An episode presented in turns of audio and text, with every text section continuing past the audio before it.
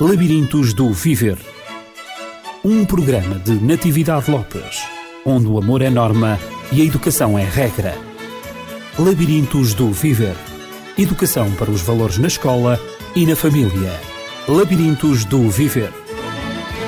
A semana passada, no programa Labirintos do Viver, falámos do stress crónico como o potencial iniciador de uma doença psicossomática. Eu tenho comigo, eh, novamente, a doutora Paula Barbosa, que tem estado a tratar exatamente de, da temática das doenças psicossomáticas e, pontualmente, do stress relacionado exatamente com a obesidade como doença psicossomática. Doutora Paula, uh, falamos no stress crónico, mas não explicamos muito bem em que consiste o stress crónico. E há ouvintes que nos ligaram, uh, se podíamos esclarecer eh, um pouquinho mais, falar um pouquinho mais sobre o stress crónico. Afinal, o que é o stress crónico? De facto, nós poderíamos falar de stress sempre que temos uma noção de uma pressão qualquer que está a bater-se sobre um objeto ou sobre, neste caso, um indivíduo, uma pessoa. Uhum. Esse stress até se diz ser uma coisa saudável, porque nós só temos a chamada energia anímica, esta capacidade de termos iniciativa, de reagirmos, de irmos à procura de coisas, de sentirmos coisas uhum. até. Em se, presença de estímulos. Sem dúvida. Ou seja, se uhum. esses estímulos, uma certa pressão, uh, nos mover, nos acordar, nos ativar. Uhum.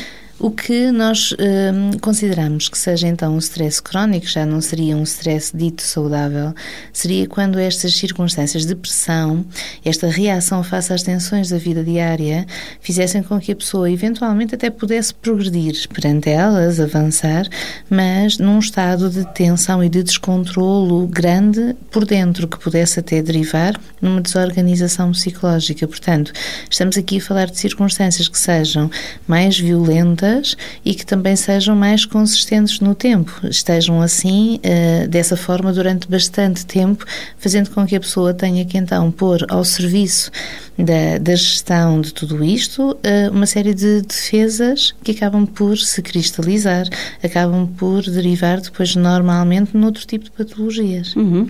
Podemos dizer que o stress é bom, que o stress, no fundo, acaba por ser uma motivação, é uma força, não é? Que, que nos motiva para avançarmos, mas quando, quando ele é contínuo, pode ser prejudicial. Sem dúvida, eu até costumo dar este exemplo muitas das vezes em consulta. Hum. Nós podemos pensar em nós, na nossa identidade, como se fosse uma casa.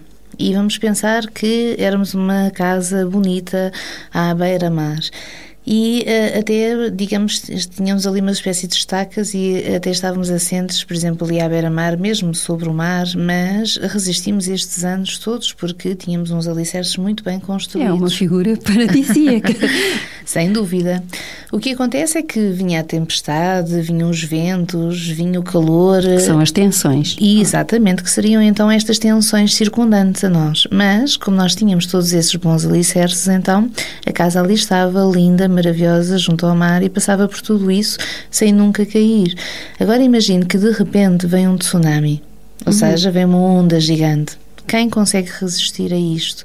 A casa, por muito forte que tenha sido até então, se começa a sofrer de tsunamis, vamos até imaginar nesta, na, nesta concepção, neste simbolismo, que a casa resistia ao primeiro tsunami, resistia ao segundo. Alguma marca tem que começar a existir uhum, e dificilmente ela irá uhum. resistir a todos os tsunamis se eles se mantiverem com frequência, com esta consistência de que falávamos. Uhum. Assim, nós temos que pensar o stress crónico. Sem dúvida que condições de stress, em períodos de tempo mais curtos, mesmo que sejam circunstâncias difíceis, fazem logo com que certas pessoas possam ter, por terem menos resiliência, menos fatores de resistência a este stress, então dar logo sinais, digamos, de que não aguentariam, sinais logo de uh, descompensação face a essas pressões.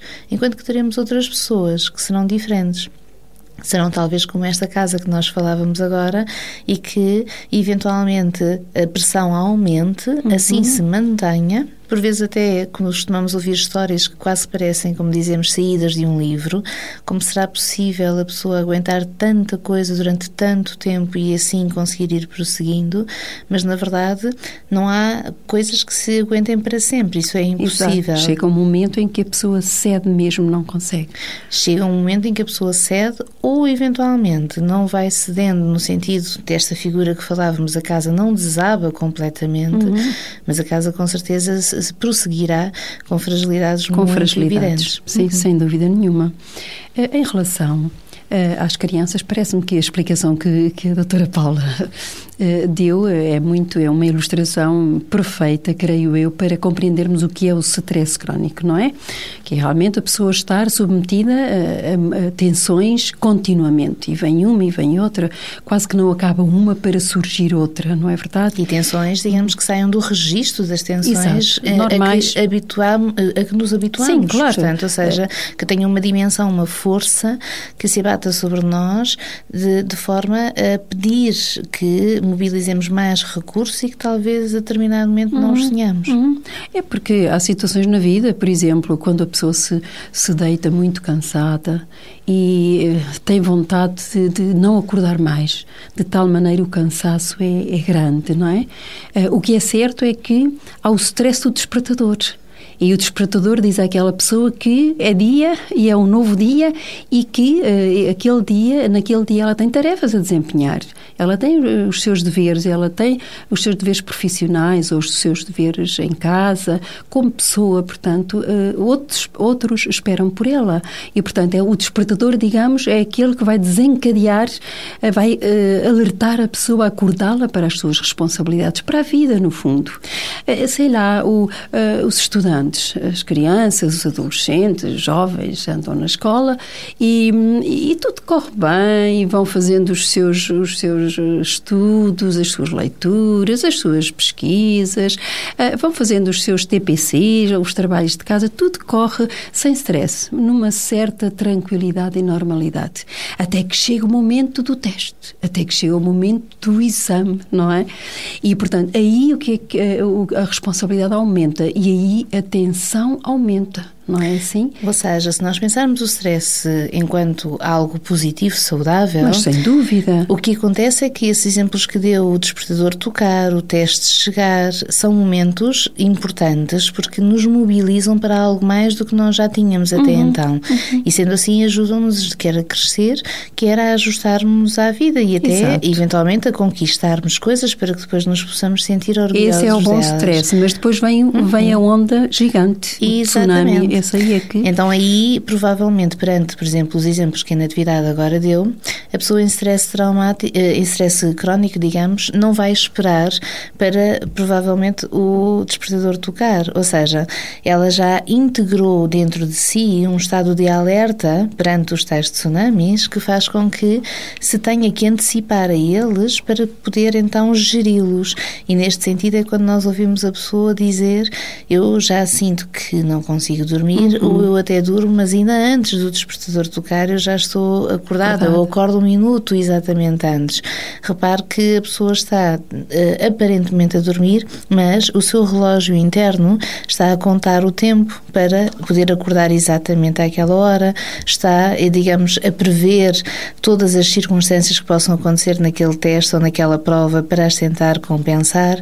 A pessoa está, digamos, como aquela imagem diz, à espera que de facto aquilo não seja mais uma onda, seja uhum. um tsunami e precisemos então de nos reunir de todas as armas possíveis. Ora, isto deixa alguém sistematicamente, por antecipação, assustado, tenso face ao que virá na sua vida e aqui Exatamente. deixará de ser um stress uhum. saudável. Uhum. Uh, bom, teríamos muita coisa a dizer, não é? Porque muitas vezes nós an antecipamos uh, o stress exatamente por aquilo que nos passa pela cabeça, não é? Por, por temermos que aquilo que, que, que nos espera uh, é uma onda gigante e não apenas uma onda normal lá na, lá na, na nossa casinha à beira-mar plantada, não é? isso também acontece, sei lá, a pessoa que, que necessita fazer um, um exame médico e que está, como tem algum, algumas dores, algum mal-estar, sei lá, receia tanto os, os, os, resultados desse exame que vai fazer que quase antecipa e se prepara para a notícia de uma doença grave. A pessoa já está, já se sente com todos os sintomas de, da doença grave que ela pensa que já está, que é real, que está instalada e antecipa uhum. tudo isso. É? Deixe-me acrescentar uma coisa curiosa em torno disto, é que, eh, por vezes, quem vive na antecipação, vive numa antecipação que aparentemente é tranquila perante as outras pessoas, hum. mas que traz toda esta tensão interna de preparar-se para esse tsunami que venha. Mas aparentemente, pegando outra vez na imagem, a casa continua ali tranquila, como se nada se passasse. Ela está a fazer este processo por dentro para antecipar aquilo que tenha, uh, que possa acontecer e a forma como ela possa reagir. Agora, a pessoa que seria então a casa que antes de algum tsunami alguma vez acontecer, antes de haverem sequer circunstâncias para ele poder acontecer, ela sistematicamente está a dar sinais de falhas quando não as tem, são por vezes aquelas pessoas como os pacientes às vezes concluem nos processos terapêuticos que na minha vida não há problemas, na minha vida não há tensões. Então eu tenho que, através da imaginação, as construir. Eu tenho que antecipadamente hum. pensar em coisas que se vão desviar das rotinas e que sejam muito estressantes, mas não percebo para que é que eu faço. E aqui eu aproveitaria para explicar que muitas destas circunstâncias são porque se nós precisamos da tal pressão uh, externa que nos ative, que nos faça sentir vivos, então se nada existe em torno de nós, se a vida é de, uma, de um facilitismo e as pessoas de uma permissividade constante, precisamos, através da nossa imaginação, de pôr ali algumas ondas naquele mar para uhum, nos sentirmos uhum, vivos. Uhum também e nos sentimos vivos, exatamente, e despertos para a vida, uhum. uh, sem, sem adormecermos ou sem nos deixarmos embalar como se nada às vezes estivesse a acontecer à nossa volta. O que é? acontece é que. Darmos sentido à vida, isso acaba por dar sentido à vida. Sem dúvida, mesmo uhum. sendo assim, através de imaginações que são fantasias catastróficas, nós uh, sentirmos mais vivos, mas viveremos num sofrimento grande, antecipando uhum. sempre dramas, traumas na nossa vida que, na verdade, nem aconteceram antes e provavelmente não acontecerão no futuro. Sim, muitas vezes acontece. Bom, mas nós temos que então vir ao ponto de partida. E o ponto de partida é exatamente uh, a obesidade, porque temos estado a falar nos últimos programas sobre a obesidade um, ehm, e, e, o stress uh, crónico como sendo o início de uma doença psicossomática e, e como sendo o início, provavelmente, de, da obesidade como doença psicossomática. E eu gostaria que a doutora Paula referisse os tipos de pressões que eventualmente a criança possa sofrer e que venham a relacionar-se com o seu comportamento alimentar. Uhum. Normalmente, a criança, digamos, eh, sofre as pressões muito das tarefas educativas, mas não necessariamente. Temos também pensar que ela possa sofrer pressões depois do mundo externo, seja de, dos amigos que tem, uhum. dos colegas de escola, do professor que tem. Portanto, outras figuras irão depois entrar nessas referências relacionais e trazer também fatores que possam ser sentidos por ela de pressão. Mas, essencialmente, a criança que come muito e que come por prazer, por carência afetiva, normalmente é uma criança que está a ser pressionada desde sempre para ser uma espécie de ideal. E quando eu digo ideal, é uma espécie, digamos, de perfeição, de pessoa que uh, consegue fazer tudo, que de quem, digamos, esperam uh, os melhores resultados escolares, de quem esperam que, enquanto pessoa, possa ser a mais humanitária possível, ou seja, daquela que quase nós consideramos que nunca se deixasse corromper nos seus uhum. valores uhum. pessoais. E tudo isto é feito por razões que, por vezes, hum, são muito escondidas, são muito inconscientes e que derivam da necessidade das pessoas em torno da criança precisarem de inverter os papéis, precisarem de sentir-se cuidadas por ela, precisarem eventualmente de viver através dela sucessos que elas próprias não tiveram. Hum. E daí, então, quer seja porque Precisamos de um filho perfeito, que assim nós tenhamos a certeza que cuide de nós e nos compense nas nossas carências afetivas. Ou precisamos de um filho que consiga fazer na vida aquilo que eu nunca consegui fazer, para eu, através dele, chegar a esses prazeres. Vamos colocar uma pressão imensa. Sobre ele. E essa sim, uma pressão constante. Porque é uma pressão que aparentemente não se vê, mas que ali está sobre a pessoa, sobre a criança, enquanto ela se desenvolve durante todos esses anos, nas mais pequenas coisas. É algo que se mantém e que lhe passa uma noção de que ela não se possa descontrair, não possa ser irresponsável, não possa ser inconsequente, não possa sequer, em muitos casos, ser infantil. E daí tenha que levar tudo muito a sério, tenha que gerir as responsabilidades, digamos, com todo o investimento, nunca com o necessário. A criança nunca vai pensar que, ok, eu preciso passar, por exemplo, esta disciplina. Não, eu preciso passar, mas tenho que passar sempre com o valor máximo possível. Irá colocar altos padrões de exigência a si própria e vai entrar num circuito que sistematicamente não a vai deixar parar. Quando a criança não, não consegue parar e assim cresce neste registro de ideal de si própria, o que ela acaba por fazer é transformar-se num adulto que não sabe medir, se pudéssemos imaginar uma espécie de termómetro, da sua frustração pessoal. Uhum. Essa frustração, digamos, se nós estivéssemos ali a medir no termómetro, ela vai crescendo consoante as coisas que se impõem a si próprio. E vai fazendo, vai fazendo, vai continuando, e esse, esse termómetro, digamos, vai subindo ao nível máximo, quase, o que é permitido ali em termos uhum. da frustração. Mas a pessoa vai sentir que não pode parar. Então é uma pessoa que vai agir de uma forma como se não houvessem limites para si e às vezes dá conta de tantas coisas em tantas frentes, de formas, digamos, tão complexas, está tão desgastada, chega a não dormir quase uh, para dar conta de tudo. Uh, e que nós, às vezes, nós próprios perguntamos à pessoa: olha, se eu lhe contasse que alguém faz isto e isto e isto, que já passou por tudo isto e continua a gerir as coisas todas, se eu lhe falasse desta pessoa, o que é que me diria? E a resposta é quase sempre a mesma que é impossível alguém uhum, fazer uhum. isso tudo. Então, é isso a que a pessoa de facto se propõe. Uhum. Ela não sabe parar, dizer já chega, já está bom, ou eu não consigo, ou eu preciso de descansar, ou eu preciso de outra coisa, deixa de se ligar aos seus sentimentos e necessidades para se centrar numa espécie de regra, de dever, que ela tem que alcançar sempre e ao qual nunca pode dizer que não. Imagina o stress crónico em que esta pessoa viva, primeiro porque esta ideia foi passada e depois porque ela a incorpora, a integra e faz disso uma espécie de lema de vida. Uhum.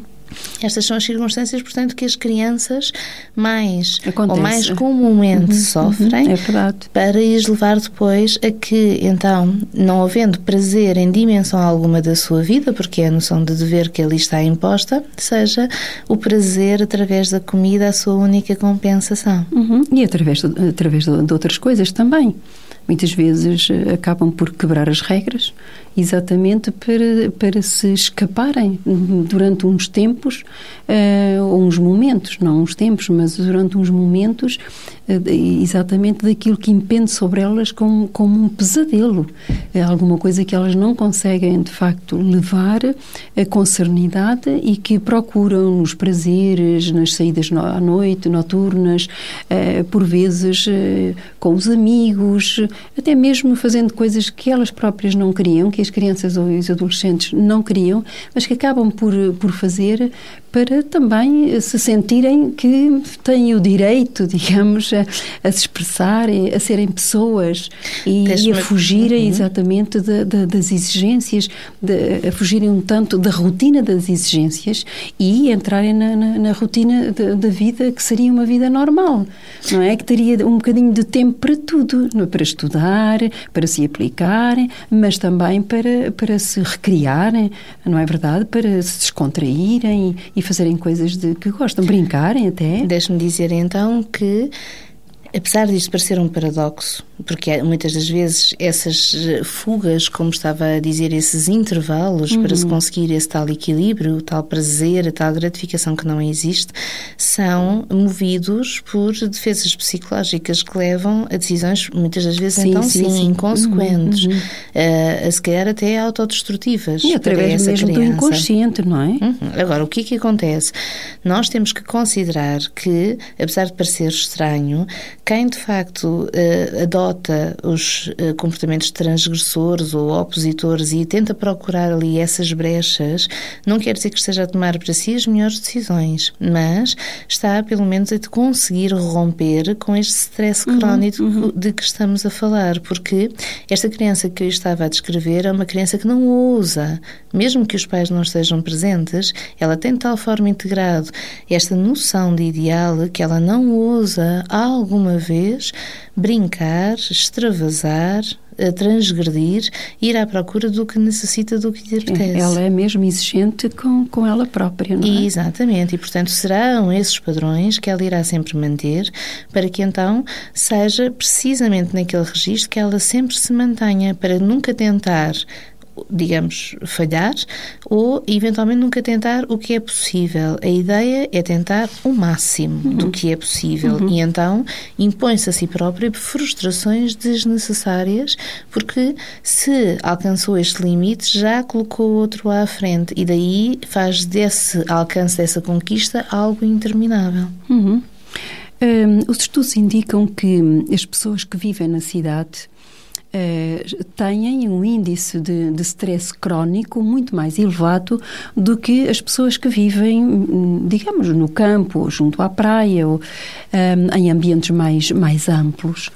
Um, haverá alguma relação entre o ambiente uh, em que se vive, o ambiente, digamos, citadino, urbano, e o ambiente mais rural, mais campestre? Sim, parece-me que sim.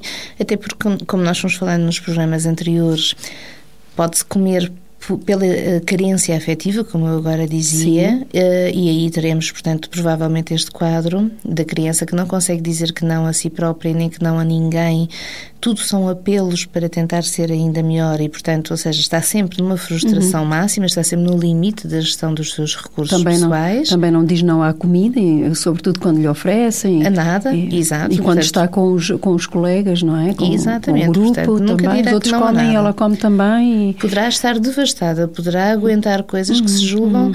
humanamente impossíveis, mas ela estará sempre aparentemente bem e, digamos, continuando a gerir todas as coisas. Portanto, Portanto, ela só irá parar quando o seu cérebro, digamos, se desligar e disser que ela não pode mesmo continuar, porque desde que dependa da sua vontade, ela estará sempre virada para tudo menos para as suas necessidades pessoais. Uhum. No entanto, nós temos quem coma e uh, se traduza eventualmente não é esse comportamento alimentar numa obesidade para se preencher de vazios e aqui entra mais nesta referência que agora deu de que quer o aspecto relacional, ou seja, quer é, as pessoas que tenhamos à nossa volta não sejam significantes para nos preencher, para nos dar conteúdo enquanto pessoas, como também o ambiente em torno de nós possa parecer-nos tão vazio e tão pouco estimulante que aqui, pegando na metáfora da casa novamente, uhum, uhum. esta pessoa não vai fazer fantasias, até possa fazê-las igualmente, mas digamos, possa não criar as tais fantasias catastróficas que lhe tragam uh, alguma agitação, alguma ativação de si, mas ativa-se através da sensação de estar cheio, através da comida. Ou seja, compensa essa ideia de viver em algo que é tão cinzento, que é tão vazio, que é tão impessoal, com algo que lhe pareça trazer uma representação mais próxima, mais íntima, como a comida normalmente carrega. Uhum. Um, tenho uma última questão. Uh, afinal, em que é que ficamos? Relativamente à obesidade. Ser obeso é um resultado ou tem uma função para a pessoa e, e, e por eh, poder ser uma, uma escolha? É uma questão interessante porque nós pensamos uh, que a obesidade seja uma espécie de resultado. Comeu-se muito e ficou-se obeso. Uhum. Claro que nós estivemos aqui a falar de circunstâncias psicológicas que possam estar por detrás desse comportamento alimentar. E uh, falámos muito em torno da compensação afetiva, da compensação do vazio interior, tudo questões que são mais comuns, uh, mesmo assim, pensar socialmente para justificar quem esteja a comer muito, principalmente quem recorra muito, por exemplo, a doces, não é? Para uhum. se poder compensar. Mas há outra questão muito importante, é que, repare, vamos pegar naquela imagem da casa novamente, ou talvez esteja a ser redundante, mas é uma imagem que se pode ver de vários ângulos e que pode traduzir Sim, a é explicação é para tudo para a compreensão. isto. Uhum. Repare, se nós somos aquela casa linda, em frente ao mar, e se aguentamos todas essas pressões, agora imagine que veio até um tsunami, veio mais outro e nós fomos resistindo. O que é que acontece?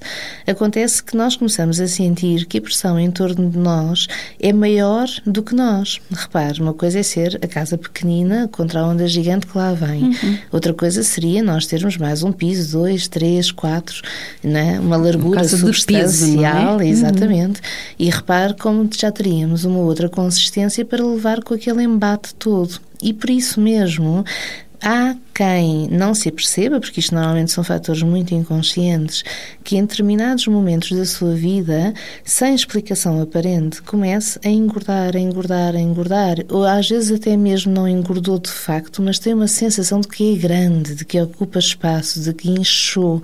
E esta sensação costuma estar relacionada com esta necessidade de se defender de um stress crónico, ou seja, de ondas gigantes que lá vêm, e nós precisamos de ser maiores para aguentar com essas pancadas e não nos deixarmos cair. Portanto, também pode, neste sentido inconsciente, constituir uma função de defesa contra o que nos ataca em torno de nós. Uhum.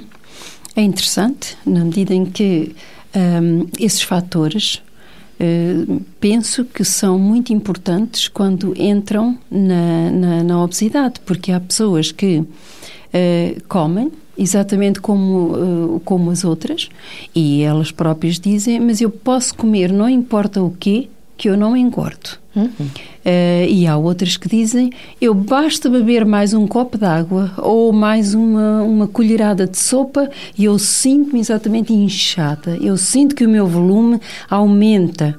Não só o, o, o volume abdominal, mas também dá a impressão que todo o meu interior ocupa um espaço agora maior, só porque eu bebi aquele copo d'água, ou se eu comi, comi uma, uma tigelinha de sopa e, e, e, como dizem que a sopa engorda, eu não devia ter comido a sopa, sinto-me tão mal. Uhum. É, é, podemos então traduzir isso como sendo uma defesa, uma autodefesa. Nem sempre será, portanto não podemos fazer aqui uma relação causa e efeito direta. Sim, nem sempre, é evidente. Mas em muitas circunstâncias, esta Acontece. sensação que nós não conseguimos explicar de nos sentirmos grandes, enormes, é uma sensação de defesa psicológica um reforço contra... que nós sentimos de ter que existir. É, é, quase como que um reforço, uma defesa psicológica perante o stress, as tensões que nos rodeiam, que costumam ser, neste caso, então aumentadas, violentas, portanto, uh, quase devastadoras para uhum. nós. Uhum. Uh, se pensarmos bem, muitas pessoas nos referem, e quando vamos analisar o seu historial, mesmo, por exemplo, num processo terapêutico, torna-se engraçado ver como a pessoa tem tem uh, aumentos de peso ou mesmo de estrutura corporal uh, uh, de, absolutamente diferentes de outras alturas em que aparentemente está bem e, portanto, começa a perder peso e depois de repente vem um fator qualquer e ela de repente começa a aumentar de peso outra vez. E então o que é que nós vamos ver? Vamos ver precisamente que os momentos em que a pessoa começou a aumentar peso desmesuradamente eram alturas em que ela estava a gerir algo que possa não estar aos olhos dos outros, ou seja, aparentemente os outros possam pensar nada mudou na vida dela, mas mesmo que internamente ela lá chegou a uma verdade qualquer, ela lá tocou num sentimento qualquer, ela lá está num conflito qualquer que tem toda esta dimensão de stress crónico e que então se traduz num aumento de corpo para aguentar com isso. Uhum.